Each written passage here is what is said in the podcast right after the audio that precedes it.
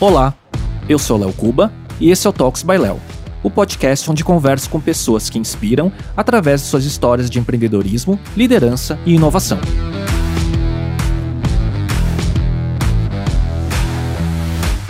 Nesse episódio, eu conversei com Marcelo Tripoli, fundador e CEO da agência e consultoria Zines. O Marcelo é um dos pioneiros do mercado digital brasileiro, empreendendo nas áreas de marketing e transformação digital, atendendo algumas das maiores empresas do Brasil. Anteriormente, foi fundador da iThink, adquirida pelo grupo Publicis em 2013, e depois foi vice-presidente da consultoria McKinsey. Conversamos sobre o estado do mercado do marketing da comunicação, o modelo de negócio das Zines, o papel e os skills necessários para os CMOs das empresas empresas e também sobre diversos temas atuais no cenário da inovação. Esse é o episódio 63 do Talks by Léo, no YouTube e no Spotify, direto do estúdio da Pod Factory em São Paulo. E hoje eu recebo um dos pioneiros do mercado digital brasileiro e que empreende nas áreas de marketing e transformação digital desde que esse último termo ainda nem existia. Recebo Marcelo Tripoli, fundador e CEO da agência Zimes. Marcelo, obrigado por aceitar o convite para mais um bate-papo. Léo, é um prazer estar aqui com você. Muito bacana a gente falar sobre temas tão interessantes. Marcelo, ó, eu tava vendo aqui pela, pelo histórico do canal, a gente conversou em abril de 2021, no episódio 28 do podcast, quando ainda era remoto, numa live no Instagram, né? E você, a Zimes ainda não tinha seis meses desde a fundação, né? De lá para cá, o que, que mudou? Quais foram os aprendizados e como que a agência está se desenvolvendo? Você sabe que até a gente se debate muito se a gente deve usar o termo agência para definir as IMEs, né? Tem um debate interessante que quando você cadastra uma empresa no LinkedIn, você tem que cadastrar numa categoria, o LinkedIn exige isso. E hoje eu tenho metade do meu time que pede para trocar tanto é que se você entrar no LinkedIn das hoje, você vai achar como business consulting uhum. e não como agência. E a outra metade quer que seja agência. Então é engraçado porque até a estrutura das redes sociais colocam o negócio da, das pessoas em rótulos, né? Sim. né? Tipo, é, isso aqui é uma agência, isso aqui é uma consultoria. E a gente, nesse um ano e meio de empresa, é, tem crescido muito. A gente está dois anos à frente do business plan que a gente traçou quando a gente fez a captação de investimento para lançar a empresa. Hoje a gente tem 70 pessoas na estrutura da, da, das IMES.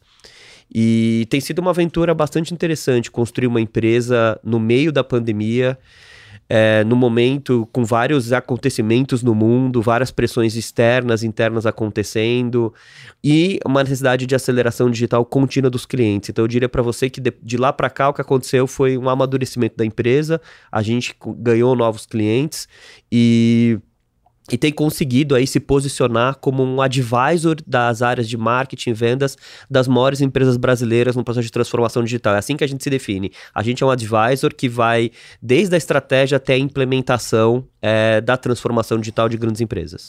Você acha que o lançamento da, da, da agência, para quem não sabe, né, e, e, quem quiser saber o histórico mais completo né, de todos os momentos em, em, em empreendedor do Marcelo, pode ver no episódio 28, né? Mas você acha que esse momento de pandemia que acelerou a adoção de digital em todas as empresas, por todos os motivos, né? seja conteúdo, seja para vendas, marketplace e tudo mais, é, favoreceu o, o lançamento do, do seu modelo de negócio? E também quanto que você aprendeu, né, quando você teve uma passagem é, na McKinsey, o, que você viu lá que você falou, puxa, isso aqui na intersecção do marketing e comunicação pode ajudar no modelo das IMES? Acho que o contexto da pandemia foi muito favorável para o lançamento das IMES, porque de uma hora para outra, com, com o lockdown, uma série de empresas que tinham estavam andando a 20 por hora na transformação digital tiveram que acelerar. Então você tinha empresas já aceleradas e que se beneficiaram disso, e outras empresas que estavam atrasadas e tiveram que acelerar. E alguns... Por necessidade. Por necessidade. A necessidade move o homem. E a gente acabou ajudando e ajuda algumas dessas empresas que estão tentando fazer um catch-up aí do, do, do, processo com a concorrência. Então, sim, eu acho que a nossa proposta de valor foi muito adequada ao timing, por, por ser, na verdade, o um momento que aquilo se tornou agenda prioritária do C-level das empresas. Não era, de algumas, por incrível que pareça, o assunto está na mesa faz 20 anos, mas não era o assunto tão prioritário e se tornou. É, e eu diria que é impossível eu ter fundado a Zimes sem ter passado pela McKinsey. Tipo, acho que tem muito do, muito do que a Zimes tem como modelo de negócio, como cultura, que foi construída a partir de uma série de experiências que eu tive e uma bastante contundente na minha vida foi ter ficado quase quatro anos na consultoria de estratégia mais famosa do mundo. Acho que foi uma experiência transformadora para mim e que eu levo isso para dentro do negócio. E Marcelo, você acabou de voltar de Cannes, né, que voltou a ser presencial aí depois de dois anos, né? É, o que, que você tem, o que, que você viu lá e que você traz como, uh, puxa, isso foi uma surpresa, ou o que você está vivendo aqui né, com as IMES, né, nesse modelo de negócio novo, mais híbrido entre consultoria agência, criatividade, dados e resultado de negócio e tal. Você viu essa tendência lá também? Sim, eu acho que é, tava todo mundo super ansioso para voltar a se encontrar presencialmente no evento que é considerado o mais importante da indústria de publicidade é, depois, depois de dois anos, um ano que não teve, um ano que foi remoto. Eu tinha sido jurado de Cannes em 2019, que foi o último presencial. E, e o que eu vi esse ano, que chamou muito minha atenção, foi o fato de que nunca tantos líderes de marketing estavam presentes no evento. Ou seja, o Cannes nasceu como um festival voltado para criativos de agência depois passou a ter outros profissionais das agências participando, e nos últimos cinco anos eu acelerou muito o número de clientes, de CMOs, de líderes de negócio dentro do festival. É, e esse ano, não só eles estavam lá em peso assistindo, que já, já, isso já existia esse movimento, mas estavam no palco.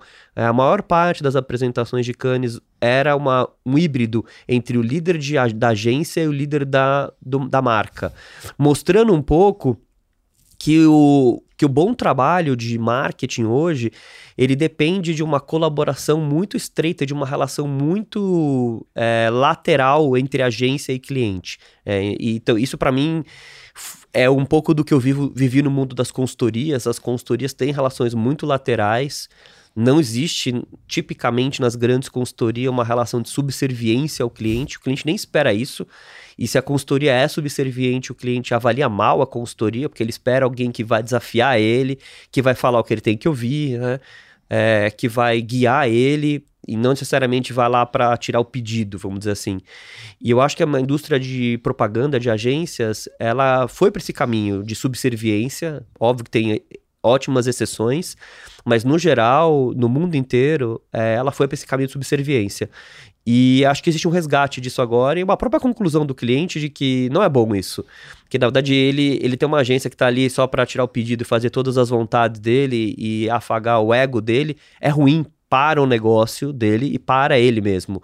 Eu acho que Cannes esse ano teve muito essa descoberta desse processo. Então, assim, a pauta da relação cliente-agência e a pauta negócios, ele está dividindo espaço junto com os temas de criatividade e inovação, né? Total, eu acho que na verdade essas coisas são todas conectadas, né? Eu acho que a inovação ela é útil quando ela gera um benefício de negócio. A criatividade é útil quando ela gera um benefício de negócio. A criatividade e a inovação elas são ferramentas, elas não são um fim. Né? Eu acho que o amadurecimento do mercado e a aproximação das áreas de negócio com as áreas de comunicação e, e no mundo hoje que o principal tela de todas as pessoas é um celular, não é mais a televisão. Principal mecanismo de reach das marcas é o celular, e o celular tem uma capacidade de traqueamento, de rastreabilidade que não era permitido antes, fez com que eh, tivesse uma congruência do mundo do, da venda, do negócio, do, do ROI, da medição com o mundo da criatividade, o mundo da, do storytelling, o mundo da conexão emocional, tudo isso está acontecendo uma fusão desses mundos. Né? E eu, a, a Zimes nasceu para ser essa fusão. Então o que eu vi em Cannes esse ano é essa fusão. Não é ou, é. Sim. Você acha que é, festivais como Cannes e, por outro lado, um, um, SXSW, por exemplo, eles começam a se convergir para um mesmo lugar onde fala-se sobre inovação, é, comunicação, mas ao mesmo tempo são negócios, né? Então, é, talvez é, o trade de, de, de, das agências de publicidade e marketing esteja mais servido em Cannes, mas SXSW, você acha que está indo para o mesmo caminho também? Total, eu acho que existe um circuito hoje de eventos é, que eles têm pautas muito sobrepostas.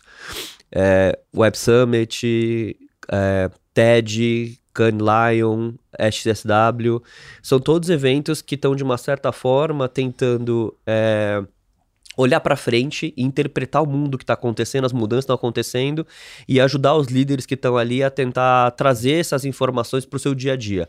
Alguns são eventos que, que o conteúdo ele está mais vamos dizer assim, pronto para ser usado no dia seguinte. Eu acho que Kanye é um pouco isso. Você vai lá e você sai com um insight que você pode tentar aplicar na semana seguinte. E outros, o conteúdo é um, você tem que digerir um pouco mais. Eles são conteúdos um pouco mais soltos, mais desconectados, e você precisa de mais conectar tempo para né? conectar os pontos, que é um pouco o caso do, do South By. Mas, no geral, tá todo mundo tentando, buscando a mesma coisa, que é entender o mundo em profunda aceleração, em profunda transformação. Marcelo, uma coisa que eu vejo aí na sua carreira, né, que você sempre construiu e sempre muita autoridade é, e relacionamento com CMOs, com os líderes de marketing, até quando o termo CMO nem existia, né? Quando era o diretor de marketing, né? E hoje é, a estrutura, as estruturas das organizações estão ficando mais complexas porque também elas não estão mais em caixinhas, né? Não é mais o CMO, o CTO, o CIO, né? Você tem o papel às vezes do CDO que é um pouco transversal a tudo isso, né? Que tenta trazer o lado é, de negócios através do digital, mas também tem que olhar para o lado de conteúdo, criatividade, dados e tudo mais, né? Como é que você vê o desafio do CMO moderno hoje, com tantos é, deles que você tem relacionamento próximo? CMO é, é a posição do C-level do mundo corporativo que tem menos tenure na cadeira. Ele, ele tem. Hoje, o tempo médio pela Spencer Stewart de um CMO na cadeira nos Estados Unidos é de menos de quatro anos. Ele tem um turnover altíssimo, essa vaga. Metade do CFO, por exemplo. É, e isso se explica muito pela mudança, né? Acho que a, a transformação do papel do, do do marketing, com a digitalização, acabou exigindo novos skills desse profissional de marketing. E eles não estavam preparados para isso, né? Então, eu te diria que existe hoje uma necessidade de um CMO ser ambidestro. E é, e é muito fácil falar em ambidestrismo e é muito difícil executar. Porque o sistema de educação que a gente, que a gente tem estabelecido hoje, ele leva as pessoas para humanas ou para exatas. Né? E, e essa dicotomia é uma dicotomia falsa, e é uma dicotomia que, que o CMO precisa ter os dois. Ele precisa estar tá olhando ali uma planilha no Excel, olhando um modelo de atribuição e ao mesmo tempo entendendo se aquela mensagem vai se conectar emocionalmente com um certo público através de um creator que ele não controla. São skills muito diferentes e muito difíceis de encontrar no mesmo profissional. Né?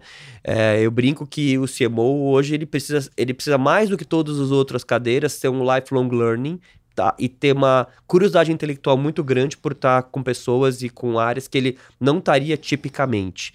E, e a gente, né, uma das coisas que eu faço muito na minha carreira é apoiar esses CMOs. Eu, eu sou advisor de muitos desses CMOs nesse processo de ajudar eles. O que eu mais escuto é que curso que eu faço, aonde eu vou aprender, como que eu faço para conseguir estudar um negócio que eu nunca aprendi na minha vida. Preciso, preciso aprender estatística. É, a gente, inclusive, a, a, proposta de valor das IMES para quem está entrando, né? A gente tem um programa muito forte de estágio de trainee dentro da empresa já. E a proposta de valor nossa é formar os CMOs do amanhã. A gente fala que a gente está lá pegando as pessoas e ajudando, capacitando ela para que elas sejam os líderes de marketing do amanhã, que é esse CMO ambidestro, que é esse CMO que ele é analítico e ao mesmo tempo sensitivo. E aí, você falando isso, eu pensei numa coisa que o CMO tendo essa função né, de ter esse radar né, também na inovação, você acha que muito processo de transformação digital, que é um termo complicado de falar também, né, é, que é mal usado muitas vezes, é, a transformação da cultura de uma empresa às vezes é puxada pelo CMO? Eu acho que a transformação da cultura de uma empresa tem que ser puxada pela liderança sempre, porque essa, a liderança precisa. As pessoas não gostam de mudança, né? Qualquer mudança, qualquer transformação, ela tem uma resistência natural do ser humano que às vezes é inconsciente, às vezes não é que a pessoa declaradamente não quer fazer, mas as pessoas gostam de manter o status quo, as pessoas não gostam de sair mudando o jeito que elas trabalham, do que elas estão acostumadas, da zona de conforto delas. Então é o papel da liderança estar tá empurrando essa mudança, e um dos jeitos de você empurrar uma mudança numa cultura organizacional é pela comunicação comunicação, né? Porque a comunicação ela gera símbolos, ela gera elementos, ela gera histórias e a gente sabe que o ser humano aprende por histórias. É, exatas é ótimo, mas ninguém aprende só com uma equação matemática. É a história por trás daquela equação matemática que faz as pessoas aprenderem. A narrativa é muito importante e o CMO hoje ele por capacidade de formação, ele deveria ser a pessoa dentro do board de uma empresa a liderar a narrativa. Então, eu acho que sim, o CMO tem um papel muito grande, mas para isso, primeiro ele precisa entender e ser protagonista dessa mudança, e a partir disso ele consegue ajudar nessa narrativa. O problema é que você tem uma série de CMOs que, que, que se formaram e construíram suas carreiras no mundo pré-digital, no mundo analógico, e eles não se sentem nem confortáveis, às vezes, para puxar esse trem. Então, eles acabam, alguém puxando esse trem, eles acabam entrando num vagão. É, eu acho que o que a gente vai ver agora nos próximos anos é uma nova geração de CMOs, um pouco mais nova, um pouco mais preparada para puxar esse trem, para puxar o trem. E para isso eles precisam entender, de tecnologia. Não dá hoje para um CMO não entender minimamente tecnologia, não saber o que, que é um algoritmo, não saber o que, que é um modelo de atribuição, não saber o que, que é personalização em escala. Tem alguns conceitos e algumas questões técnicas que tem que estar tá hoje no, no jargão e no dia a dia desse CMO, senão ele não consegue puxar essa história. Nesse processo né, de transformação da cultura, né, que eu acho que é um tema, e você atende várias grandes empresas, né, isso é sempre um dos desafios né, dessa tentativa de mudar o status quo. Né? Quanto que você acha que é, é o papel da tua própria empresa como agência Bal Consultoria em fornecer conteúdo, em fornecer treinamento ou coisas do tipo para o C-Level, para a liderança? É fundamental, porque de novo, você não consegue promover uma transformação sem as pessoas primeiro acreditarem naquilo. Tem uma questão de, de crença. É, e essa crença ela vem a partir da educação, né? ou seja, é um pouco o conceito do iluminismo aqui, né? A pessoa, se ela não está exposto àquele conteúdo, ela nem acredita. Ou ela acredita de forma muito superficial, ela nem entende de verdade. Então, a gente faz muitos workshops com C-Level. A gente a gente tem uma área de conteúdo dentro das IMES, uma área de insights e conteúdo, a gente produz conteúdo para esse público. Tudo que a gente produz nas IMES, em termos de conteúdo, é voltado para esse público, tentando traduzir, tentando separar o joio do trigo é, e tentando conectar especificamente com, com, esse, com esse público. Isso é tão relevante para a gente que a gente decidiu agora recentemente, e a gente está lançando esse projeto agora em agora em agosto, a gente está lançando um clube de CMOs. Ah, eu vi né? isso, é. com a Exame, não isso, é? Isso, a gente fez uma joint venture entre as IMES e a Exame, a gente criou um negócio juntos, que é uma comunidade voltada para o C-level de marketing das maiores empresas brasileiras. Por que, que a gente criou isso? Porque a gente sentiu que os CMOs precisam do ambiente seguro, onde eles possam trocar entre eles e aprender sobre, isso, sobre essa pauta de, dessa, do que está acontecendo na transformação. Muitas vezes, quando você está no topo de uma organização, você se sente muito isolado, tipo, com quem você vai falar, e sempre que alguém te procura para falar, alguém está tentando te vender alguma é, coisa. É, então, assim, você está num ambiente que ninguém está tentando te vender nada, é, e que tem um filtro ali dentro, que foi escolhido quem entrou, foi escolhido a pauta, é, tem um grande valor. Então a, a gente fez um pré-lançamento, a gente fez um jantar inicial para testar esse modelo, quase que um, uma, uma, um focus group ali com os líderes de marketing, captou deles o que, que eles queriam e o que, que eles não queriam nesse modelo. E aí agora a gente vai lançar oficialmente, começa agora em agosto. E, e assim, o número de mensagens que eu recebi de pessoas querendo entrar, isso mostra que existe demanda. Existe demanda para o CMO estar tá num ambiente seguro onde ele possa aprender. Aprender e trocar, que é um pouco outra proposta do Clube CMO. Então, respondendo a sua pergunta, eu acho que talvez a pauta número um hoje das IMES é uma pauta de capacitação barra condução barra coach desse processo de transformação.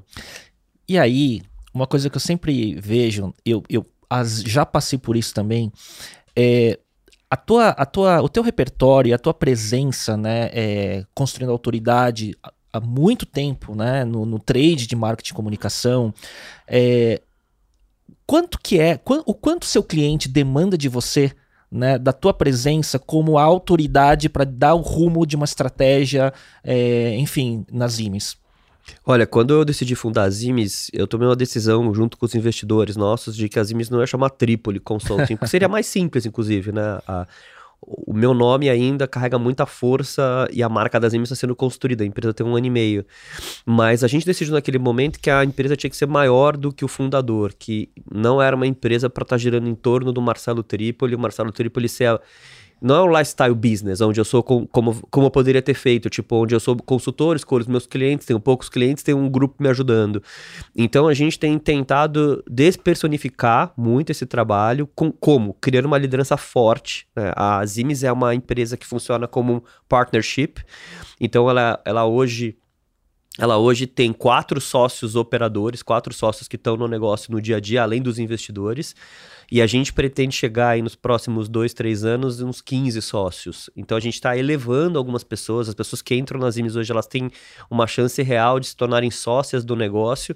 E com isso a gente a gente acha muito interessante o, um, a referência de um escritório de advocacia, né? Quando você vai contratar hoje um Pinheiro Neto, né, o Matos Filho, você tem ali a, a, figura do fundador que é importante, mas você tem uma liderança muito forte, onde você tem uma série de pessoas seniors que, dependendo do assunto, dependendo da especialidade, você vai ter a pessoa A, a pessoa B ou a pessoa C, que é um pouco o caso da McKinsey, né? A McKinsey não tem uma estrela lá dentro, tem multi, tem uma constelação de pessoas E uma dentro. marca forte. E uma marca forte. Então a ideia é fortalecer a marca das IMES e, ao mesmo tempo, fortalecer a liderança para despersonificar, para cada vez ser menos a necessidade do Trípoli ser a pessoa que está ali na reunião, a pessoa que está ali inspirando o cliente.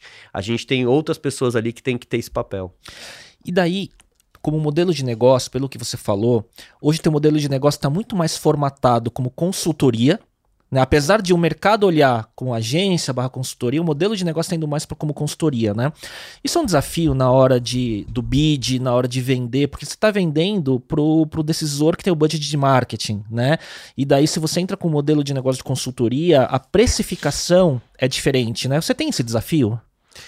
Na verdade, o desafio é fazer as pessoas entenderem que você pode ter numa empresa só é, uma capacidade tanto criativa e, e, uma capacidade criativa que não fica devendo nada para outras grandes agências, uma capacidade de execução de mídia, junto com uma capacidade de negócio. Porque o mercado não oferece isso. Então, uhum. o cliente, no primeiro momento, fica desconfiado. Não, mas espera aí, você está querendo me dizer que você é um one-stop shop, sendo que até agora nenhum one-stop shop que bateu na minha porta era de verdade. Era até um discurso de muitos, mas na prática a, a, entrega não acontecia. Sempre, sempre era, a empresa sempre era boa numa coisa e meia boca nas outras. Eu escuto isso de muitos clientes. Então, o nosso desafio é, é, a gente mostrar que, que existe sim a possibilidade e que não é uma dicotomia a gente conseguir ao mesmo tempo criar um filme super bem produzido que pode ir para televisão e ao mesmo tempo pensar numa campanha de performance, de link patrocinado e tudo ser baseado num business case de negócio. É, não é fácil esse porque é uma coisa nova essa é uma quebra de modelo, de paradigma que a gente está trazendo para as IMES implementar na prática isso. As consultorias, elas têm uma... Elas, elas são percebidas pelos CMOs como lugares não criativos. Ah, o cara é um monte de cara, coxinha, que vai vir aqui fazer um monte de PPT em número, mas não tem ninguém criativo. Né? E para isso a gente está investindo na liderança criativa, trazendo criativos e, e, a gente acredita que na hora que alguns trabalhos forem para rua, que estão sendo hoje, vamos dizer assim... É, gestados dentro da empresa, isso vai começar a mostrar sinais. Né? O mercado só vai entender na hora que ele vê na prática. Putz, tá aqui, a entrega das IMES, essa entrega, aquela outra entrega. Na hora que a gente tiver uma coleção de entregas, é, eu acho que o mercado vai conseguir entender e aí a gente vai vencer essa barreira inicial de um eventual preconceito.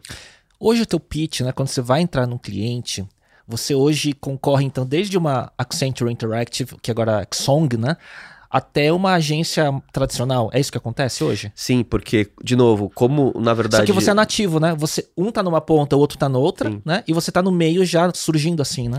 É, então, na verdade, o que acaba acontecendo é que, dependendo do cliente, como o cliente configura o pitch dele, ele traz players completamente diferentes para a mesa e a gente acaba entrando em concorrências desde agências super tradicionais do nosso lado até consultorias, até empresas de tecnologia. Tem três tipos de, de, de empresa que acaba entrando com a gente numa concorrência. É, e quando o cliente tem um tá buscando uma coisa ultramente especializada, tá buscando, olha, eu quero o melhor, Só best uma of the entrega breed, específica. a gente nunca vai ganhar. Uhum. A gente nem entra porque a gente não é competitivo, porque a gente, a gente, a gente não é um player especializado eu, sou, eu tô muito mais aqui para um clínico geral, que tem uma capacidade de fazer um diagnóstico mais holístico, entregar uma solução holística, do que se a pessoa sabe que ela tá com um problema no dedo mindinho dela, ela que é ultra especialista, ela não vai buscar zimes. Sim. Ou se ela busca, eu vou falar, não, não vou te atender, porque a minha proposta de valor é, é a mistura. É, uhum. é integrar as coisas e não fazer uma coisa isolada muito bem feita. Agora, muitas vezes tem acontecido, Léo, com a gente, que o cliente bate na nossa porta, por concorrência, a gente lê o brief e a gente fala, cara, você não precisa desse brief, esse brief tá errado. Você briefou errado. E by the way, você precisa, de uma, você precisa de um trabalho de diagnóstico, de estratégia antes de fazer isso. Você vai se dar mal fazendo isso. Já aconteceram duas vezes o cliente cancelar a concorrência e contratar a gente. É, já aconteceu várias vezes o cliente falar pra gente, mas espera aí, você não quer minha conta? É, eu tô te oferecendo um contrato longo e você tá trocando a oportunidade de pegar um contrato longo por fazer um job pontual de dois, três meses? Sim, porque é o que você precisa. E depois desses dois, três meses, aí a gente discute se você quer continuar com a gente, se a gente é o melhor parceiro para você ter uma relação de longo prazo ou você quer buscar outro. Mas a gente acha que você precisa de, uma, de um diagnóstico, de um trabalho de discovery inicial, porque isso vai guiar, senão, vai, senão você pode tomar decisões que vão custar caro para a empresa. E a gente ganhou, a gente hoje trabalha com alguns clientes que, entra, que foi exatamente desse jeito, que a gente é, entrou que chegaram pra gente num pitch de, de agência e a gente subverteu o processo.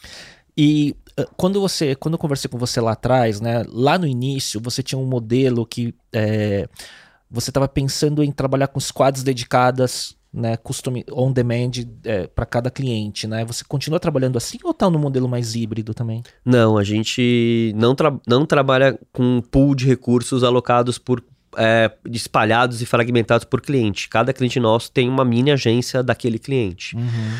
É, eventualmente, quando o cliente busca um discovery inicial, que é esse trabalho que a gente faz de dois, três meses, aí não tem um time dedicado, porque é, é um, projeto, curto, né? é um uhum. projeto. Mas a gente só faz um projeto para esse cliente porque existe uma expectativa de depois virar um, pro, um processo de outsourcing de mais longo de implementação. E aí, nesses contratos mais longos, é sempre um time dedicado, é sempre um squad montado para aquele cliente. Legal. O, a única coisa que é compartilhado entre clientes é a liderança. Uhum. A, a, gente tem.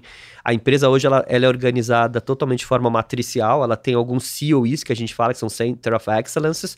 Hoje são seis COEs diferentes, como dados, mídia, agilidade, consultoria, e aí esses centros têm líderes, que são os nossos gurus, e esses gurus, sim, aí eles acabam entrando em vários clientes, eles estão fragmentados porque eles são a liderança, mas existe um core time, que é um time dedicado com um gerente de projeto ou um PO, dependendo da configuração do cliente, e com os recursos que estão ali no cliente, no dia a dia, dedicados para o cliente, inclusive em alguns casos fisicamente dentro do cliente. A gente tá, começou um trabalho agora é, no mês de julho para uma empresa de bens de consumo. E a gente tem uma sala nossa dentro do, dentro do cliente, uma sala Zimes dentro do cliente. Legal. Marcelo, como que por curiosidade, como você divide o teu tempo, né, é, nas IMES especificamente, entre estratégia, atender cliente, como que é mais ou menos isso, sua rotina? Eu diria que meu, time, meu tempo está dividido em três partes hoje. É, uma parte hoje é recrutamento. Eu, eu gasto um terço do meu dia hoje fazendo entrevistas, é, eu, indo em faculdades, a gente acabou de fazer um convênio com a Poli.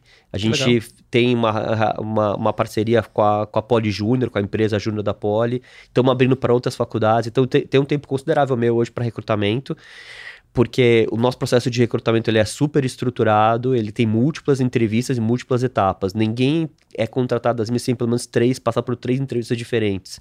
Então é um processo que consome bastante energia. Outro um terço do tempo meu é voltado para os meus clientes é, ou para uma prospecção, tipo um relacionamento com algum outro tipo de cliente, com uma empresa que eventualmente vai virar cliente. E, e como eu falei para você, tipo, a, a, a gente é uma empresa de serviço que o cliente quer o pa papel da liderança. Então, não sou eu o único, mas eu faço parte dos projetos. Eu tô ali na entrega dos projetos, eu tô ali no relacionamento com os clientes. Então, esse é o, eu diria que é outro, um, outro terço. E o terceiro é o desenvolvimento do time. Né? Eu acho que tem um papel muito importante dos líderes, né? Eu, quando, quando eu, eu terminei meu trabalho ali e acabou meu burnout na iThink, eu fiz uma reflexão muito grande. Eu tive um período sabático antes de ir para McKinsey e é onde eu percebi que o papel hoje de um líder é como que ele alavanca e como que ele desenvolve as pessoas que trabalham com ele. Cada vez que o líder desenvolve o trabalho, para para fazer o trabalho ele sozinho, ele está prestando um desserviço para a empresa do qual ele lidera porque a capacidade dele tem que ser uma capacidade de multiplicação. E não então, de centralização, né? E não centralização e não de fazer sozinho, não é assim, daqui que eu vou fazer o trabalho. E numa empresa de serviço é tão difícil, né? Porque é tão personificado, não é? É muito difícil e, e você tem que ser muito persistente, mas eu, eu sou a pessoa que senta com as pessoas ali no dia a dia para dar guidance. Então essa, essa questão do guidance, ela é muito importante e, e consome um tempo e, e, e, então a gente tem.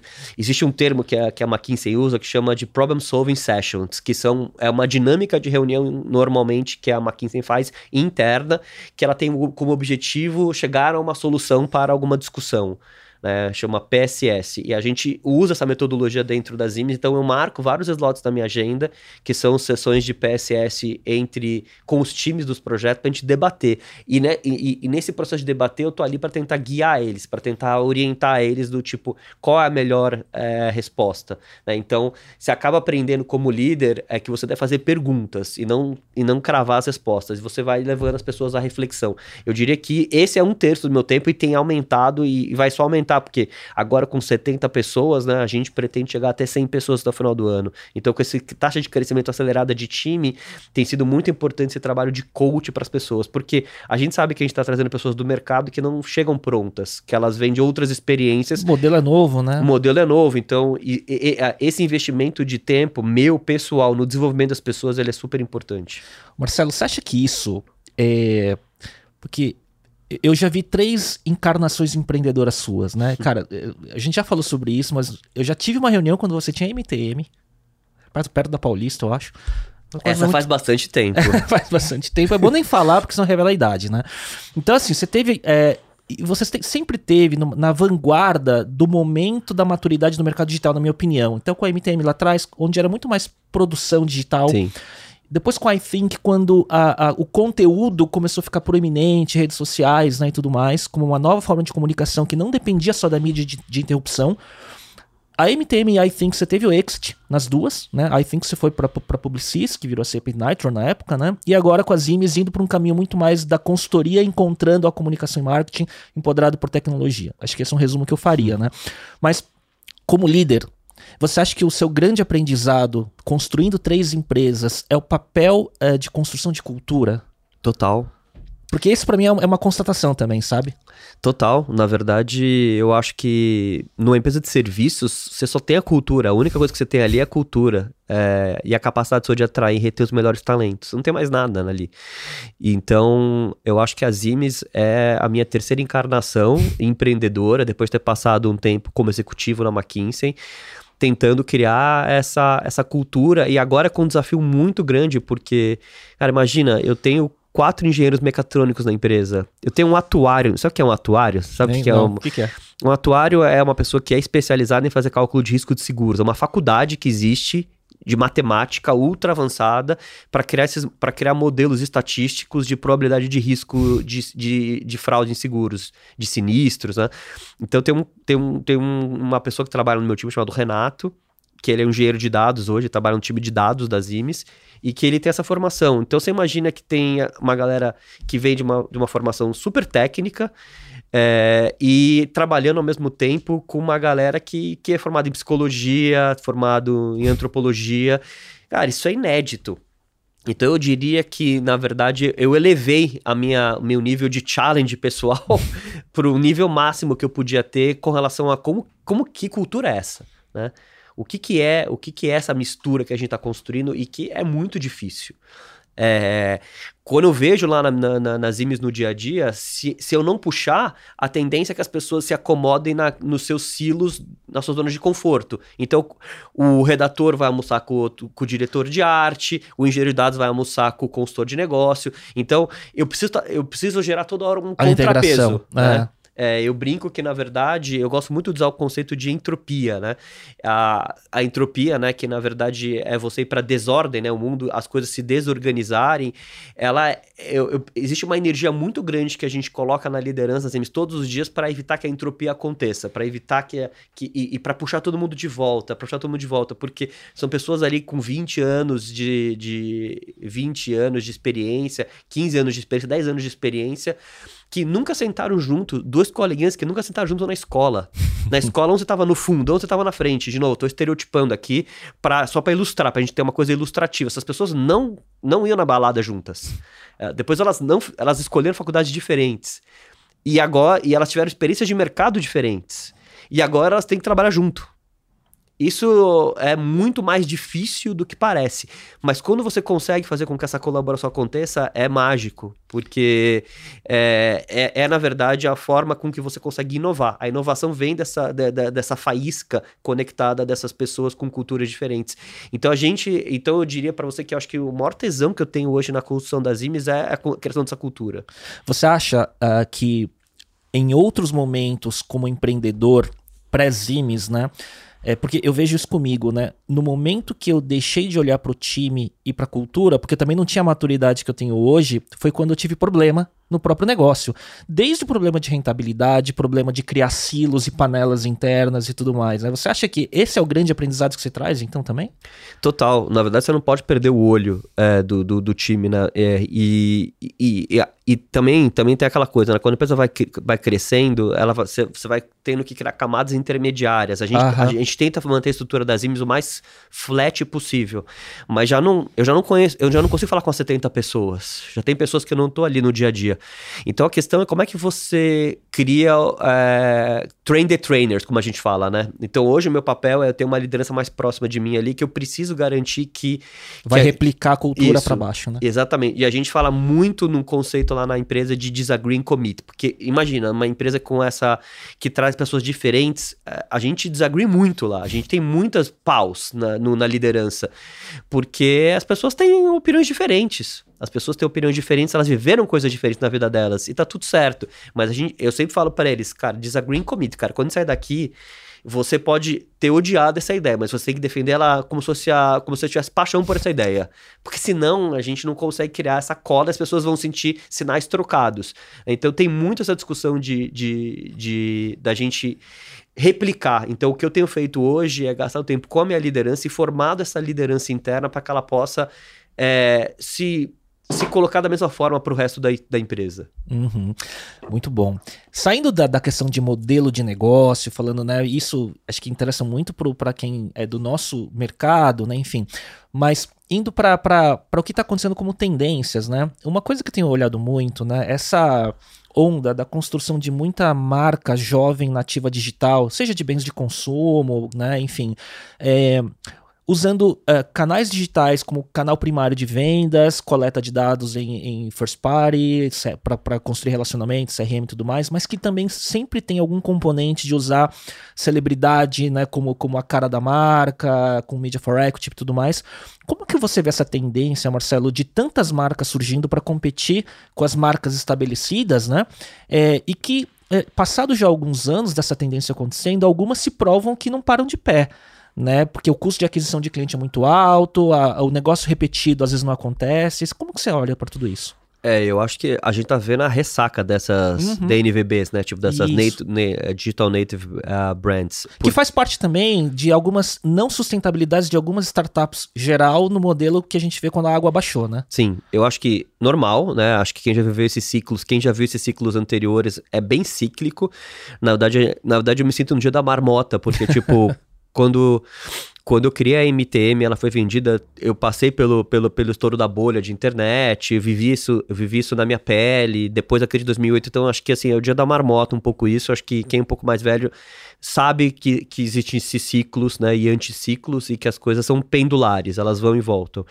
Mas especificamente, é, eu acho que existe uma tese das marcas da, das DNVBs que, que, que essa tese está sendo bem desafiada hoje, que é a tese de que você podia construir um negócio baseado em aquisição de marketing digital, ou seja, baseado em paid media. Então você, na verdade, cortava um middleman ali, você, você era uma marca que iria direto para o consumidor e adquirir consumidores usando basicamente mídia online. E, e o que acabou acontecendo foi que o, o, a inflação da mídia online ela é monstruosa, na verdade, é um sistema dinâmico de demanda e oferta, e quando você tem, quando você tem mais demanda, o preço sobe, e o preço subiu fortemente nos últimos cinco anos, e o CAC, que era o CAC aceitável, ele, na verdade, deixou de ser um CAC aceitável, não... e, e ao mesmo tempo existia uma premissa de que você gastaria o consumidor e ele teria um LTV logo depois orgânico, que também não mostrou-se verdade, né? É, para muitos produtos de giro rápido, para muitas FMCDs, o consumidor ele é pouco fiel e o consumidor quer novidade e tem muitas forças que fazem com que ele troque de marca. Então no não é Brasil é porque... é pior ainda, né? No Brasil é pior ainda, porque tem uma sensibilidade muito grande de preço. É, então o que acabou acontecendo é que esse modelo onde você se apoia é, o teu como canal de vendas no marketing digital de forma isolada, no media de forma isolada, a conta não fechou. A conta não fechou ou, ou por custo de logística de entrega para alguns produtos, ou porque as pessoas não queriam manter aquele, não, não, não, não faziam repeat business esperado, ou porque o custo de mídia cresceu muito alto. E agora o que a gente está vendo é o óbvio, né? Que você tem que ter uma estratégia multifatorial, né? Que você deve, deve ser um mini channel e você, e você tem que ter uma estratégia de aquisição com vários canais, né? Que, que por todos os ovos na mesma cesta né, como diria nossos avós, não é uma boa estratégia. E isso se mostrou muito verdade. E agora a gente está vendo essa acomodação. Você vê uma série de marcas digitais, a Salve, por exemplo, vendendo na, Sim. na Brasil. Sim. E não era o modelo original. Entendo que, entendo que o, a tese original não era essa. E ao mesmo tempo você vê a força de uma marca como a Boticário, com mais de 3 mil lojas, né? Com, com, isso não é substituível. Você não substitui 3 mil pontos de venda. A Brasil tem 2.500 lojas. Você não substitui isso por por 10 anúncios no Facebook no Google, e no Google Shopping. Não funciona assim. Então eu acho que o que a gente está vendo agora não é nem que a mídia digital não funciona at all e vai voltar tudo para o modelo anterior, vai haver uma acomodação. Tipo, de novo, esse pêndulo vai parar em algum ponto de equilíbrio e esse ponto de equilíbrio, esse sweet spot, ele varia marca a marca, estratégia a estratégia, mas a conta tem que fechar. Acho que a, a conclusão aqui é que a conta tem que fechar. Não dá para fazer um negócio que a conta. Tem vários economics que você vê nessas marcas digitais que a, que, na verdade, quanto mais a marca vendia, mais ela perdia. Sim. A margem de contribuição era negativa por venda feita. Aí não tem como. Sim. Porque se esperava chegar num ganho de escala em algum momento que essa curva ia virar. E, e só que a conta não fecha antes né, da, da, dessa onda atual das DNVBs, a gente já via isso acontecendo no universo do e-commerce em si, né, onde o custo de aquisição, depois ele não provava a tese que a compra repetida e, portanto, a LTV ia sustentar. Né, então, mas era, dependia sempre de deal, de promoção, e aí a conta nunca fecha, e aí você é, fecha a conta com Venture Capital. Né? E, e eu vejo essa onda exatamente acontecendo com as DNVBs, onde, de novo, é o multifatorial que não é o ser DNVB, né, e sim a estratégia como um todo. Né? Agora, por outro lado, né, você fala um pouco dos creators, né? Por outro lado, eu acho que existe um negócio enorme que eu acho que ainda é muito incipiente, só vai crescer, que é, na verdade, você trocar é, paid media por exposição gerada através de creators, né? uhum. né? Que organicamente tem uma relação com uma relação com as suas audiências. Então, eu, eu, acho que marcas que conseguirem, de uma certa forma, criar um ecossistema e um processo rápido de onboard dos creators e, e de ter um modelo de remuneração atrelada à venda dos creators, ou seja, pagar um royalty por creator baseado na venda que aquele creator gerar, eu acho que esse é um modelo que vai escalar muito ainda e que vai gerar muito resultado. Tem riscos, obviamente, né? Um creator faz uma merda e aí, tipo, a, isso pode afetar a marca. Mas tirando esse risco da mesa, da, do comportamento do creator, de alguma coisa acontecer com o creator, é, é, é, uma estratégia muito, muito interessante porque ela tem custo de ela pode ter custo de aquisição menor do que o custo de aquisição da mídia tradicional e principalmente ela se conecta muito grande com uma audiência mais jovem que não, não é permeável à propaganda tradicional. Tipo, minhas filhas, por exemplo, elas não são permeáveis à propaganda tradicional, elas estão só no TikTok o tempo inteiro e, e, e se, se elas veem no TikTok uma propaganda com cara de propaganda, elas ignoram solenemente. Então, para chegar nesse público, para chegar nelas, tem que ser através de um creator, né? A Charlie DeMillo, né, que é a TikToker número um, ela fez uma parceria com Dunkin' Donuts nos Estados Unidos e ela fez teve uma bebida, né? E a bebida virou a bebida mais vendida é, no, do Dunkin' Donuts Estados Unidos. Ela fez uma segunda parceria com uma marca de roupa chamada Social Tourist, criou uma roupa.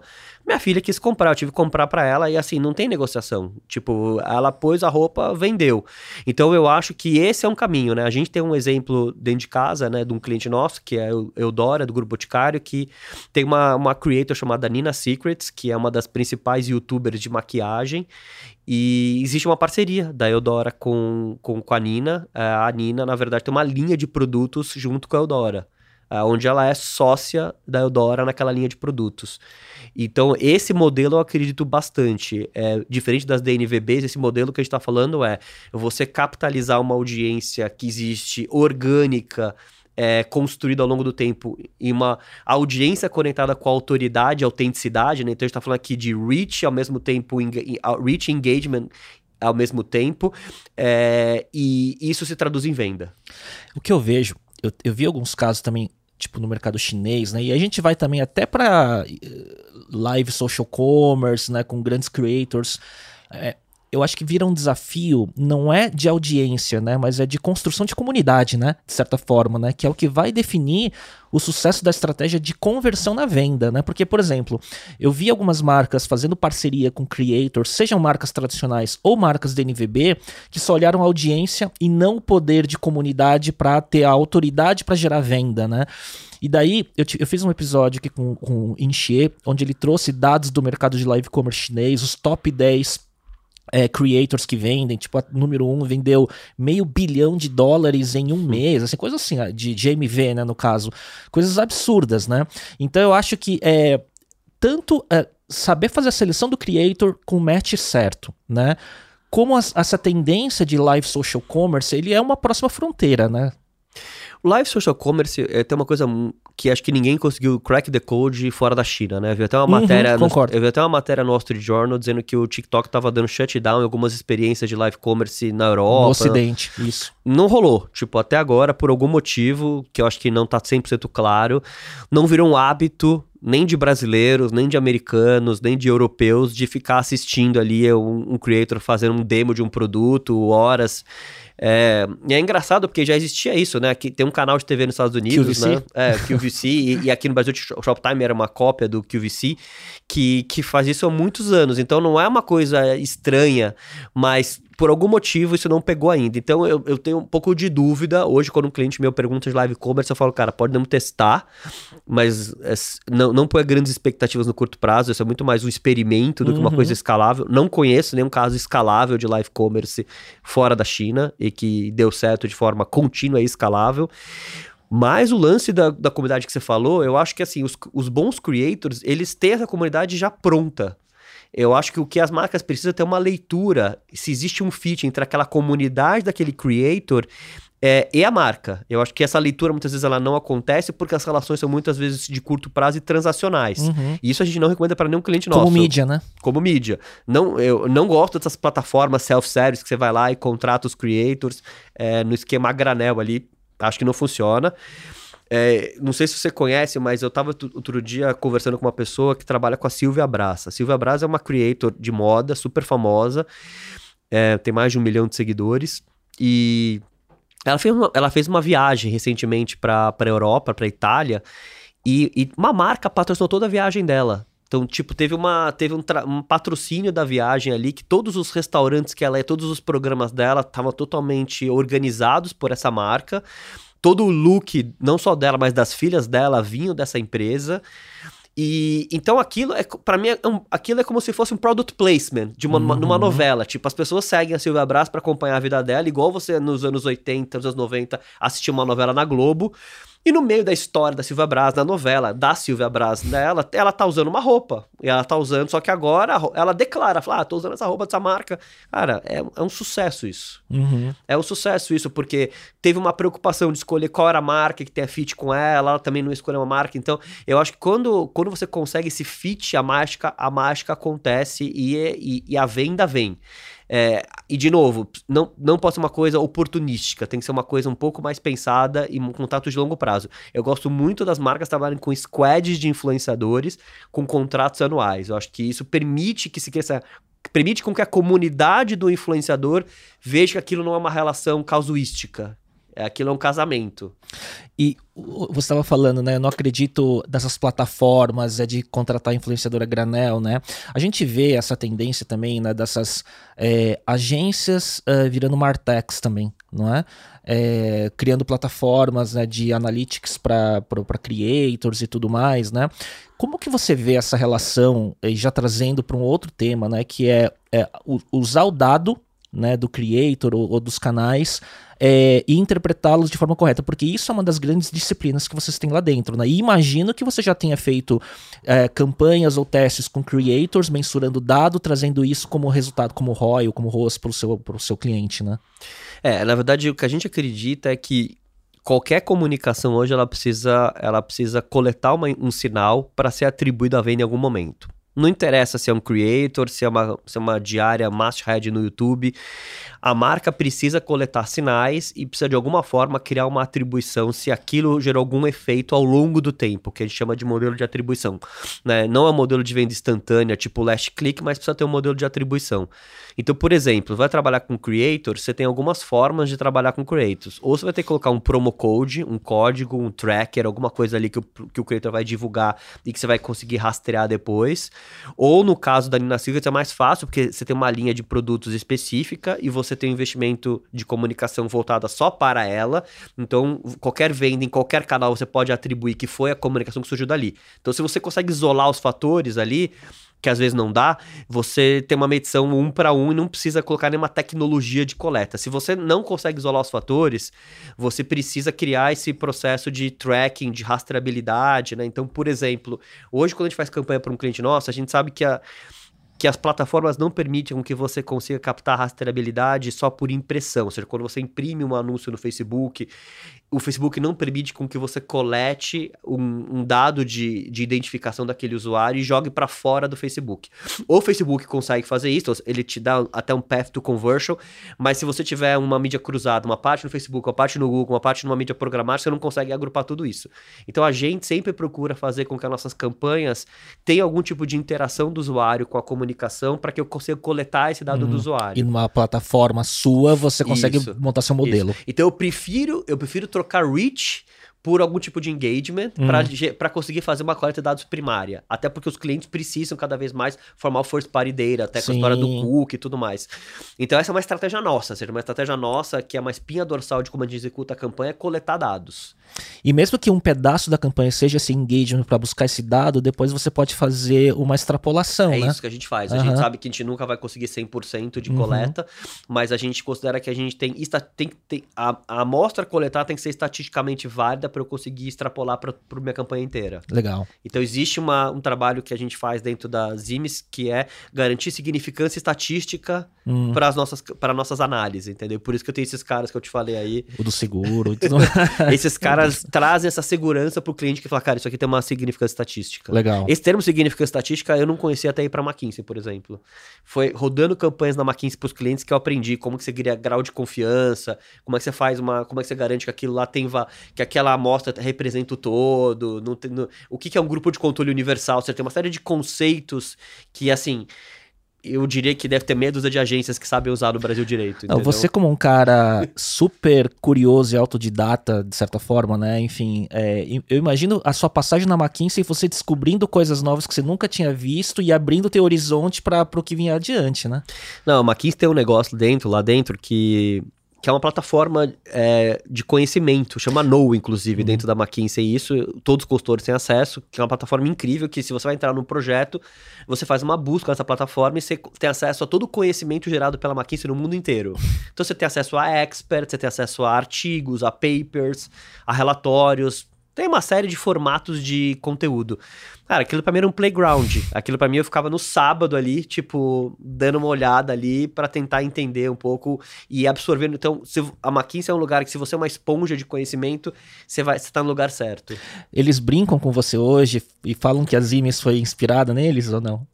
Ah, sim. É, assim, eu, eu, tenho grandes amigos é, que ficaram lá na McKinsey, eles super me incentivaram. É, tanto é que eu mantive uma relação, né? Quando eu saí da McKinsey para montar a Zimes, a McKinsey me colocou numa posição de externo advisor é, porque eles têm esse modelo de pessoas que não são mais funcionários da McKinsey, mas são external advisors que podem a McKinsey pode puxar para eventualmente uma discussão específica. Eles me viam como ultra especialista em alguns assuntos e então eu mantive uma relação super saudável com eles. É, o negócio das IMS é muito diferente do negócio da McKinsey. A gente é uma empresa focada em marketing and sales. A McKinsey faz consultoria de sim. tudo quanto é tipo.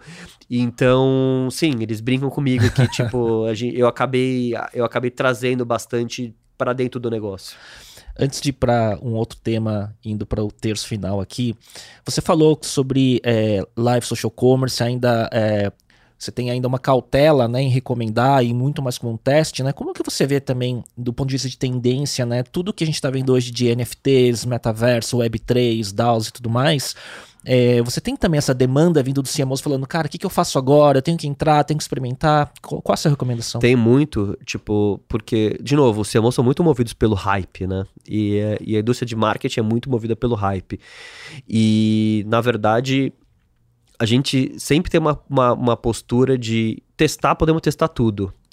Agora, first things first, uhum. né? Tipo, quantos sites por aí não são responsivos ainda? Quantos aplicativos são uma porcaria, são só uma web view lá dentro do aplicativo? Você abre o aplicativo, não tem nada, é só uma web view, né?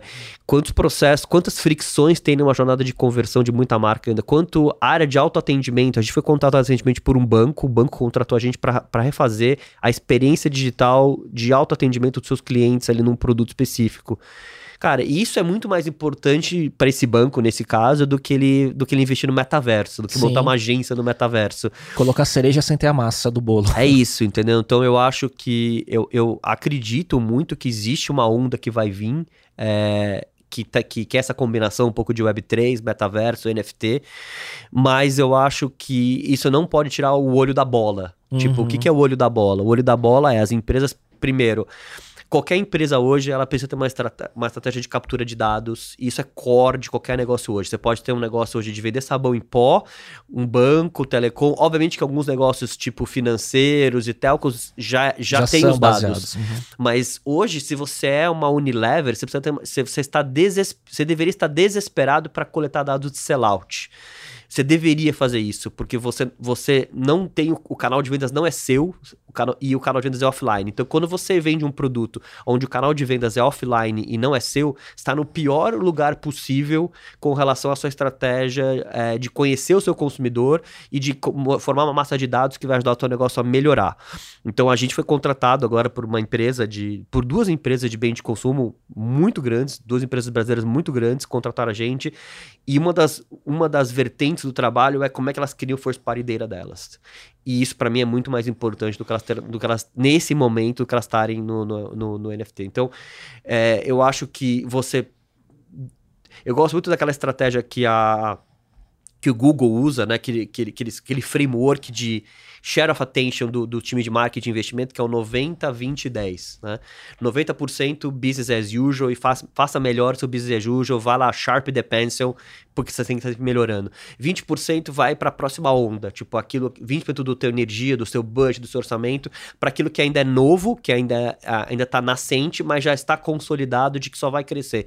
E 10% é burning money, que é basicamente você pode experimentar sem nenhum compromisso sem com o teu PNL. Uhum. Então, eu acho que esse é um jeito bom mentalmente. Se eu fosse um CMO, hoje eu tentaria organizar o meu tempo, o tempo do meu time, o meu orçamento nesse 90, 20, 10. E esse é um tiro da bola, né? Isso que é o mais importante hoje em dia, né? É isso aí.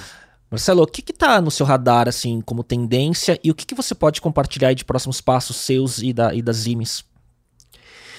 Bom, eu acho que como tendência, né, a gente acabou de falar aqui de coisas que são tendência, coisas que estão que vindo aí, mas eu, eu diria que a, a, eu diria que não é uma tendência, mas é uma urgência é, é, as marcas todas priorizarem a experiência, né, o, a tal da experiência de jornada dos seus clientes. Né? Muitos artigos que eu vi no, no Insights das Zimes está ligado a CX, né, de certa Sim, forma. A né? gente é apaixonado por esse assunto, porque a gente vê na prática como que o aumento do NPS reduz o CAC e aumenta o, o, LTV sobre o CAC. Né? Então, assim, é, a gente tem casos reais dentro das IMES de quando essa correlação de curvas entre o NPS e o custo de aquisição e o aumento de frequência de compra. E, e, muitas vezes os CMOs, ou por uma questão de estrutura organizacional, ou por uma questão, ou por uma questão política, ou de conhecimento, eles acabam ficando aleijados dessa, dessa questão da experiência. Isso para mim é uma urgência e não é uma tendência. Eu prefiro que eles foquem nessa urgência do que numa eventual tendência. Essa é uma. E outro é o conceito de agilidade, né? A gente, a gente os maiores cases da Zime são cases onde a gente está implementando a metodologia ágil dentro dos nossos clientes, dentro das áreas de marketing dos nossos clientes. Então, a gente está fazendo muito trabalho de, não só as Zimes ter um jeito ágil de trabalhar com os squads, mas a gente, quando entra num cliente nosso, como na Raia Drogazil, é, a Raia Drogazil é o nosso founding client e é um dos poucos clientes que a gente pode falar publicamente, pelo formato de trabalho nosso, tem vários clientes que a gente não pode falar, mas a RD, o grupo RD é um cliente que é um, um public case nosso, a gente trabalha com eles desde o momento zero da empresa, tamo, já estamos trabalhando há um ano e meio com eles. E a gente tá, a gente entrou lá para criar, para transformar a área de marketing numa área de growth. É, e, e, a gente já, já, já tá indo para o quinto squad dentro, de, dentro da. Começamos com um, aí fomos colocando outros. Então tem cinco squads hoje que conseguem hoje mapear e otimizar toda a experiência de compra hoje de, de, um, de um cliente de forma omnichannel, não só no digital, mas no físico. Vou te dar um exemplo. Hoje, quando um cliente da Raia Brasil vai na farmácia e se identifica ali no balcão, ali dá o CPF, é impresso ali uma, um papelzinho para ele, né? Eu de descontos, né? Bem, é. A Zimes atua naquilo, tipo, no algoritmo junto ali com, com, com, com o cliente, no algoritmo, nas ofertas que aparecem ali. Aquele papelzinho tem uma taxa de conversão de 25%, ou seja, uma em cada quatro clientes que são recebem aquele papel compra o produto que sai ali no papel. Ele é uma mídia. Ela é uma mídia super poderosa, tem uma taxa de conversão melhor do que e-mail marketing, Sim. muito melhor do que mídia online, a, a, taxa de conversão é muito poderosa dessa ferramenta. E no, no espírito de digitalizar o cliente, é, foi feita uma estratégia de growth, aonde foi colocada dentro dessa, desse, desse panfleto, desse, dessa filipeta impressa, uma mensagem que é: esse desconto que você está vendo nessa filipeta, se você baixar o app da RD, ele dobra. Cara, eu fui impactado por isso. Você quer acabar de contar o case? Eu, é, não, então, o, que eu, meu, o, o, que eu ia falar para você é que essa estratégia de colocar um desconto dobrado no app e de treinar os balconistas para falar, ó, oh, seu Léo, não quer baixar o app agora? Que baixa agora, tem Wi-Fi na loja. Transformou a RD na maior plataforma, na maior rede de farmácia do mundo em app downloads, mais que CVS, Walgreens e outras farmácias nos Estados Unidos, e no menor CAC de aquisição possível, porque ele é quase todo orgânico. Então, é esse o trabalho que a gente faz, esse é o trabalho que a gente gosta de fazer. E um download que você ativa na hora, né? Não é só o download, você ativa e já sai usando. Eu vou falar meu caso. Isso tá muito fresco na minha memória, porque faz um mês mais ou menos. Eu tenho muita alergia a, a cosméticos e tudo mais, e aí eu uso um hidratante chamado Fisiogel. Tá? Então eu sempre compro uma embalagem de 100 mililitros, que é um tubinho, né? E que, sei lá, custa 70 reais, algo do tipo. E daí eu tava. Eu, acabou, parei na, na Raia Drogazil, na, na Droga Raia, no caso. E aí eu fui, ele me imprimiu e falou: olha, para esse que você tem, para esse que você está comprando, tem uma outra embalagem de 400 ml, né, que é mais barato se você ver. E se você baixar o aplicativo, tem uma embalagem que vem 2 de 400 ml, portanto 800, 8 vezes mais do que eu compraria, é que vai ser barato e se você baixar o aplicativo, você vai ter um desconto extra. Aí eu fiz a conta, cara, tipo, eu tive um desconto de 70% em relação se eu fosse comprar 8 de 100 ml. Na hora, baixei e comprei. Então, quer dizer, foi um upsell, foi um benefício para mim, baixei o aplicativo e, cara, foi uma experiência incrível na loja, né? E muito raro de acontecer. Então, esse, isso é growth pra gente. É. Growth não é fazer um próximo anúncio no Facebook.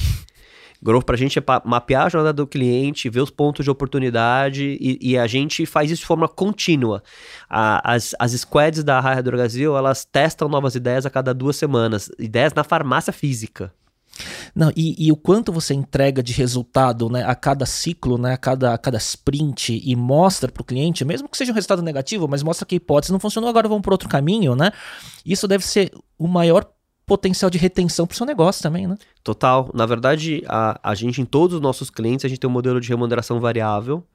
Então a gente tem um híbrido, uma parte fixa, uma parte variável, e a gente gosta muito da remuneração variável porque é o skin on the game. É quando uhum. o cliente uhum. sente que a gente, na verdade, tem KPIs e OKRs combinados, e na hora que a gente cumpre os OKRs e os KPIs, a gente consegue receber mais. Então é um win-win, tipo, é, e incentivos alinhados.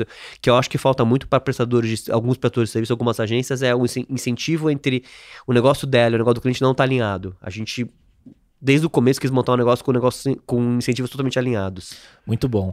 Marcelo, indo para a reta final aqui, é... o que, que você está consumindo de conteúdo? Quais são as fontes que você estuda é, para indicar para o público que está assistindo? Vou dar uma dica aqui para vocês, que é um negócio que eu gostei tanto na pessoa física que eu levei para Zimes e a gente. A gente tem uma universidade corporativa, a gente tem o Zimes Academy, que é a nossa área de capacitação do, do time, e a gente vai incorporando uma série de trilhos de conhecimento lá dentro, né? E a gente incorporou agora essa plataforma. É uma plataforma chamada Section 4, de um cara chamado Scott Galloway, que é, é o professor sim. da NYU, super sim. famoso, escreveu um monte de livro. Esse cara criou uma startup ano passado de e-learning chamada Section 4. E, e, a Section 4 ela é uma plataforma que fala sobre transformação digital, fala sobre marketing, fala sobre inovação. É um membership, você paga uma assinatura e aí você tem acesso a, a, participar das sprints, que eles têm sprints de conhecimento. Então eles têm ao, ao, todo mês tem uma sprint diferente com algum tipo de professor. É, eu tive eu, eu, tive uma sprint que eu participei no passado com Malcolm Gladwell, tipo Nossa. uma sessão live com ele. E, e, aí fora as sprints tem algumas snack, é, alguns conteúdos soltos que eles vão publicando ali toda semana. E o formato é muito bem feito. São, é, são uns vídeos, uns vídeos curtos de 5 minutos, com, com conteúdo de 5 minutos. E, que, e se você quiser se aprofundar, tem os conteúdos para se aprofundar. Ou seja, a, a, a UX é muito boa, o conteúdo é muito bom. Então, de, é, Section 4 eu diria que é uma excelente dica para quem quer. É, é uma das fontes de atualização que a gente usa hoje. E não óbvio, né? Porque não tá aí muito falado, não, não é mesmo para quem é mesmo para quem tá ligado em inovação, né? Não, então, eu acho que é um achado, eu diria isso é, aqui. Muito bom.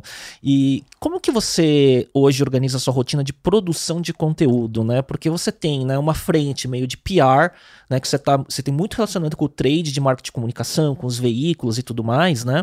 É, e também você tem a, a sua produção de conteúdo pessoal, né? Como que você divide esse, esse esforço? Olha, eu diria que é um challenge sempre isso, porque, de novo, né, subir uma startup do zero, 70 pessoas, um monte de cliente, é, é muito time demanding.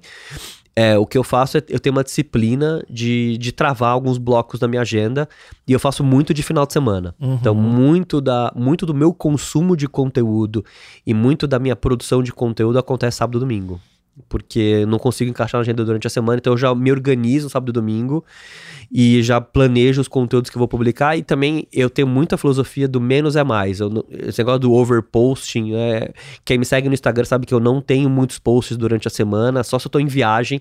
Se eu tô numa viagem, num evento, evento. cobrindo, aí sim, mas se eu, se eu tô em São Paulo, quase não vai ter algum conteúdo, então eu, eu, eu prefiro selecionar muito. Eu até, vamos dizer assim, não sigo as regras de alguns algoritmos que falam que tem que ter muita frequência, mas, por exemplo, no LinkedIn, para mim, são dois posts por semana. Tipo, uhum. Tipo, que, que, talvez seja a plataforma principal hoje de conteúdo para mim. E que e, tá no, pro teu público, né? Principal, né? E é isso. E, e, eu também sei que o meu público não vai ter tempo. Não adianta eu produzir mais conteúdo que as pessoas vão, vão não vão conseguir ver. Mas eu organizo muito eventos para os clientes, são eventos fechados. Então, por exemplo, na semana que vem eu vou fazer um evento sobre canes para os clientes das IMES. Então, a gente vai fazer um evento para fazer um pouco da curadoria do que eu vi lá e mostrar e alguns traduzir por que interessa. Isso, né? e aí a gente faz isso. Então, a gente. Então, tem uma parte do conteúdo que eu produzo que não é visível externamente. Sim. e, que, e que, na verdade, os clientes veem muito valor nisso, né? Tem cliente meu vindo de outra cidade, que, tem um cliente meu fora de São Paulo vindo para São Paulo para participar desse evento nosso, que vai acontecer na semana que vem. É, eu acho que você tem. Eh, o teu, o teu grande ativo é essa construção do relacionamento, né? E ser esse curador para esse público muito específico, porque você não precisa atingir um milhão de pessoas, né? você precisa atingir 100 pessoas com conteúdo de qualidade, né? É isso, que tipo... são os decisores que vão te contratar. Não, eu brinco que, na verdade, eu não tô preocupado com o número de seguidores que eu tenho, porque eu, eu quero... Eu, eu tenho 500 pessoas no Brasil que eu quero falar. Uhum. E eu preciso ser relevante para 500 pessoas, não preciso ser relevante para um milhão de pessoas. Cara, isso é muito parecido com aquele artigo do é, A Thousand True Fans do Kevin Kelly, que é o fundador Sim. da Wired, né? Ele Sim. fala: se você tem mil fãs autênticos, cara, você não precisa de mais nada, porque é o isso. resto reverbera, né? É isso, na verdade. E na verdade, assim, o mercado de, de grandes empresas não é tão grande no Brasil assim. Sim. Você pensar quantas empresas podem pagar e contratar uma consultoria mais cara, não, não tem tantas é. empresas assim. Então, na verdade, a, eu, eu tenho um narrow narrow audience. Né? A McKinsey falava a mesma coisa. A gente falava muito na McKinsey isso, cara. A gente trabalha com narrow audiences. Entendeu? Então. É, e, isso... e, outra, né? Você não, não, você não precisa gerar uma demanda muito rápida de clientes, porque também não dá nem para digerir a entrada de dois, três clientes grandes ao mesmo tempo. Eu não consigo né? fazer um board de dois clientes Sim. no mesmo mês. Com qualidade, não. Eu não consigo. De novo, de novo, eu tenho, eu tenho, eu tenho hoje 70 pessoas para 10 clientes. Ah. Então, assim, a, a, a... E que até é uma razão é, muito eficiente, porque 70 para 10 clientes de porte para é, entregas multidisciplinares não é simples. Não é simples. É, a gente, esse ratio de 1 para 7, aí a gente aqui vai ficar em 1 para 7, 1 para 10. E a, as IMES, o plano nosso das IMES é daqui a dois anos a gente ter 20 clientes, uhum. 25. Assim, a gente, na hora de chegar na maturidade da empresa, vai estar com 30 clientes. É, talvez você passe a mesma coisa. Você está muito mais preocupado com a qualidade da escala mantendo a cultura do que colocar cliente a todo custo. Não é? Total. Não, a gente tem. A gente é muito criterioso com os nossos clientes. A gente tem. tem Já falou não? Já falei ah. muitos nãos. E a gente perde muitos deals por preço, né? Uhum. Tem muitos projetos que a gente não pega porque a gente. É... Porque quando o cliente está buscando custo, ele não consegue contratar as IMES. Ele tem que estar tá buscando valor. E, e, muitas vezes o cliente não faz a conta, né? Sim. Então a gente não fecha. E, e, de novo, a gente prefere não pegar. Boa. Marcelo, hobbies para recarregar a bateria. O que, que você tem feito? Olha, eu, eu gosto muito de ler e ler coisas que sa saem do meu universo. Então, eu não sou um cara que lê só livro de business, livro de marketing. Eu sou um leitor compulsivo, eu adoro Kindle. Kindle para mim é um, é um, é uma invenção muito importante na minha vida, porque eu sou um cara que, putz, se alguém me contou de um livro, eu já entro lá, já baixo na hora, né? Você deve ter uma fila maior do que a capacidade de ler, né? Tem uma fila muito maior que a capacidade de ler, mas eu também tenho, eu também tenho uma disciplina, eu sou um cara muito disciplinado. Então eu pego, eu pego um tempo no meu final de semana, eu pego um tempo à noite em casa e falo, cara, é, essa hora não tem celular, não tem TV, tem tem que, eu tenho, eu tenho que, que ler. E eu faço isso. Então, leitura para mim é um hobby muito importante. E o segundo hobby é eu adoro filmes e séries. E eu criei uma rotina com as minhas filhas, que a gente tem sempre um movie time de sábado e de domingo. Então a gente tem um horário no sábado, no horário do domingo, que a gente vai assistir alguma coisa junto, eu e as meninas. E, e uma das minhas filhas gosta muito de filmes clássicos, né? Então Olha semana só. passada ela quis assistir Laranja Mecânica. Quantos anos? 14. A minha tá com 12, vai fazer 13, ó, mas não tá com esse interesse. Eu tenho ainda. gêmeas, né? Eu sei, tenho duas sei. de 14. E, e, uma delas adora filme, adora filme policial, adora filme de suspense. Então, é, psicopata americano. Então, e tá sendo muito legal para mim, porque eu tô revendo filmes com psicopata ela. americano é com Batman, né? Então. é incrível. Então, então, eu diria que o meu momento de desestresse hoje tá muito nessa parte de consumir conteúdo com, a família. com a família e de ler. São duas coisas que eu faço muito. E, obviamente, que eu me forço, é uma coisa que é natural para mim, praticar esporte, né? Eu jogo squash duas vezes por semana, então isso também é um jeito de dar, ter uma válvula de escape. Boa. Eu vou para a reta final aqui, que são. A gente já tá falando um pouco disso, mas são dicas pontuais e a gente fecha esse episódio, que assim, meu, como a gente tá no mesmo segmento, a gente poderia ficar horas aqui, eu poderia fazer uma série né, de, de episódios, mas enfim. É um hábito que te ajuda no dia a dia. Foco. Foco, foco. Acho que tão importante quanto o que você faz é o que você não faz. Uhum. É onde você não vai, é onde vai falar não. Ah, uma das que coisas prato que eu, cai, né? Uma das coisas que eu aprendi, eu aprendo a dizer não. Assim, tipo, você tem que ter muito foco. Dentro desse monte de livros que você tem lido, qual que você recomenda que tá no teu top of mind agora? Eu gosto muito, a gente falou muito de cultura aqui, né? Eu gosto muito do livro do, do Harry Hastings, que é a, a Regra é Não Ter Regras, né? Do fundador do Netflix, porque eu acho que é um, é um excelente exemplo de, de como você criar uma cultura de confiança, como pessoas boas só trabalham com pessoas boas. Eu vi muito das coisas na McKinsey que estão nesse livro, assim. Então eu acho que é, é o melhor livro que eu conheço sobre cultura hoje organizacional. Muito bom. É, daí, na mesma linha, né? Um podcast, filme ou série que você gostaria de recomendar? Eu, de longe, minha série preferida hoje, acho que é, um, é uma lição de múltiplos fatores, psicologia humana, tudo é Succession. Putz. pra mim, essa série, tipo, eu, eu, eu, eu, eu já trabalhei na minha vida com muitas empresas familiares, né? então é impressionante como você vê uma relação com a realidade, como a ficção, na verdade, imita a realidade e vice-versa, né? Então, essa é uma série que. É uma série apaixonado, que eu sou apaixonado. É curioso que Succession, quando você começa a assistir ou vê o nome da série e tudo mais, você fala, puta, deve ser uma novelinha, Sim. uma coisa. Cara, mas é tão profundo e é tão forte. As seasons finale, o cast, os atores, né? Outro Sim. dia eu vi um artigo, é, acho que é do, do, do, New Yorker, falando sobre o Jeremy Strong, que é o Kendall, né? Sim. Que ele é, é, um cara chato de se trabalhar, que ele faz uma imersão tão forte no personagem que os colegas de trabalho têm ressalvas com ele, assim, né?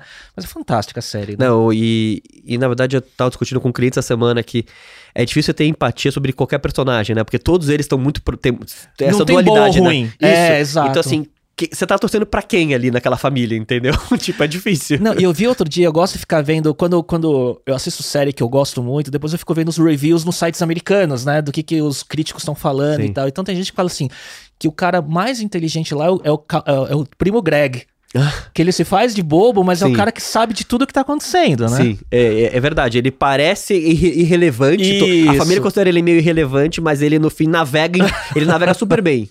É, tá sempre bem posicionado. Mas né? essa série, para mim, é uma. É, é, é, além de ser uma coisa muito bem produzida, né? Uhum. Eu, eu, eu, gosto muito, porque eu, eu, eu, vejo, eu consigo ver claramente na HBO uma diferença de produção, assim, Sim. tipo, eu. Eu produção gosto, com roteiro. Produção, assim, as histórias são muito boas e é muito bem produzida. Né? Outra que é boa, se você não assistiu, assiste Severance. Da ah, Apple TV Plus, que é muito fantástica boa. também. não, essa eu gosto muito. E tem mais uma que é The Night Off. Eu assisti essa semana passada, terminei de assistir. Um cara tinha me recomendado. É bom porque é uma temporada só, são oito episódios. E é, é uma série do HBO Max também, The Night Off. É uma série que, que mostra um pouco. É, uma decisão errada que você toma na vida com, a, com o efeito dominó que isso pode gerar. Tipo. Ah, isso é, é bom. essa é muito boa também um app não óbvio que você usa com frequência? Um app não óbvio que eu uso com frequência é o Fitbit.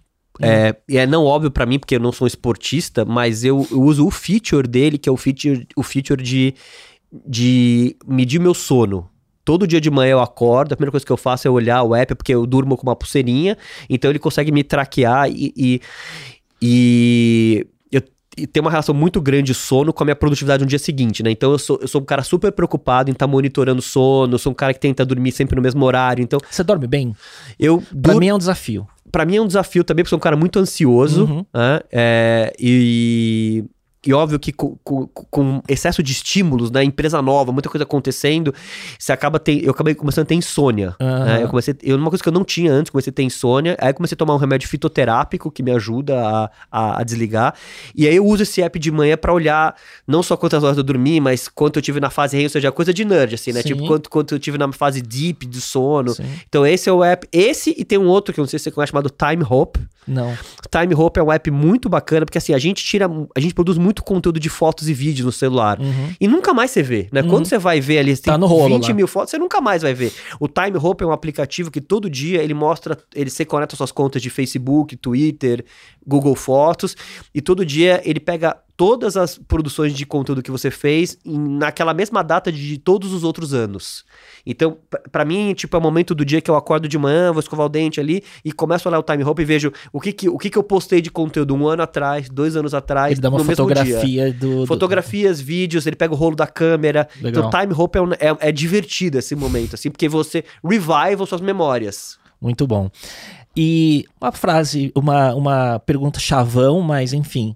Uma, tem alguma frase que esteja no seu top of mind ou que você esteja se identificando nesse momento? Ah, eu gosto muito daquela frase que é um chavão, né? Deve, sempre associada a qualquer filósofo aí, nunca sabe o autor de verdade, que é.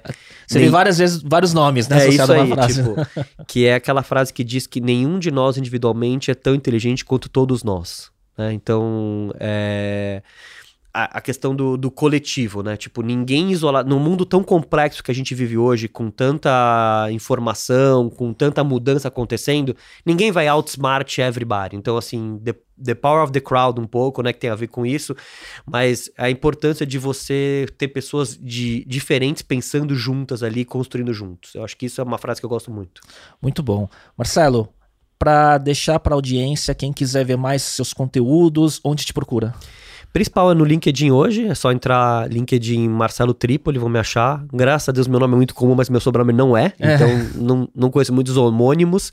Marcelo, é arroba Marcelo Tripoli no LinkedIn, arroba Marcelo Tripoli no Instagram, são as duas redes principais que eu faço. Sempre que eu tô viajando para algum evento, eu posto conteúdos sou mais ativo no, no, Instagram, então vai ter stories, vai ter conteúdo, né? Quem quiser saber um pouco sobre o que aconteceu em Cannes Lions, tem lá um, um highlight no meu perfil do, do no meu perfil do, do Instagram. E vou estar tá, vou tá agora em novembro no Web Summit. Então o Web Summit também vai ter conteúdo bacana, mas essas duas redes são as redes principais. E também o, a plataforma das IMES, né? Que tem bastante tem conteúdo mistura, mais denso, né? Isso. A quem quiser se aprofundar um pouco sobre o tema de inovação marketing digital, é só entrar mistura.zimes.marketing, que lá a gente. Lá é quase que um hub. Todos esses outros conteúdos acabam indo também para dentro do, do Mistura. Marcelo, é sempre um grande prazer poder estar tá atualizando o papo contigo, assim, porque é uma troca sempre muito rica. E, e, e, e o bacana do, do, nosso meio do nosso mercado é que, assim, é, sempre vai ter assunto, né? Léo, eu acho que a gente tem que fazer regularmente esse papo aqui, porque a, as coisas estão mudando tão rápido que é, é, é, é, importante a gente sempre voltar nos temas. Algumas coisas são, mantêm, outras, outras mudam. Queria te agradecer pelo convite, quer dizer que é um prazer estar aqui dividindo o microfone com você. Obrigado, Marcelo. Queria agradecer a audiência por ter acompanhado esse episódio tão bacana, cheio de informação, e a gente volta na próxima semana. Tchau, tchau.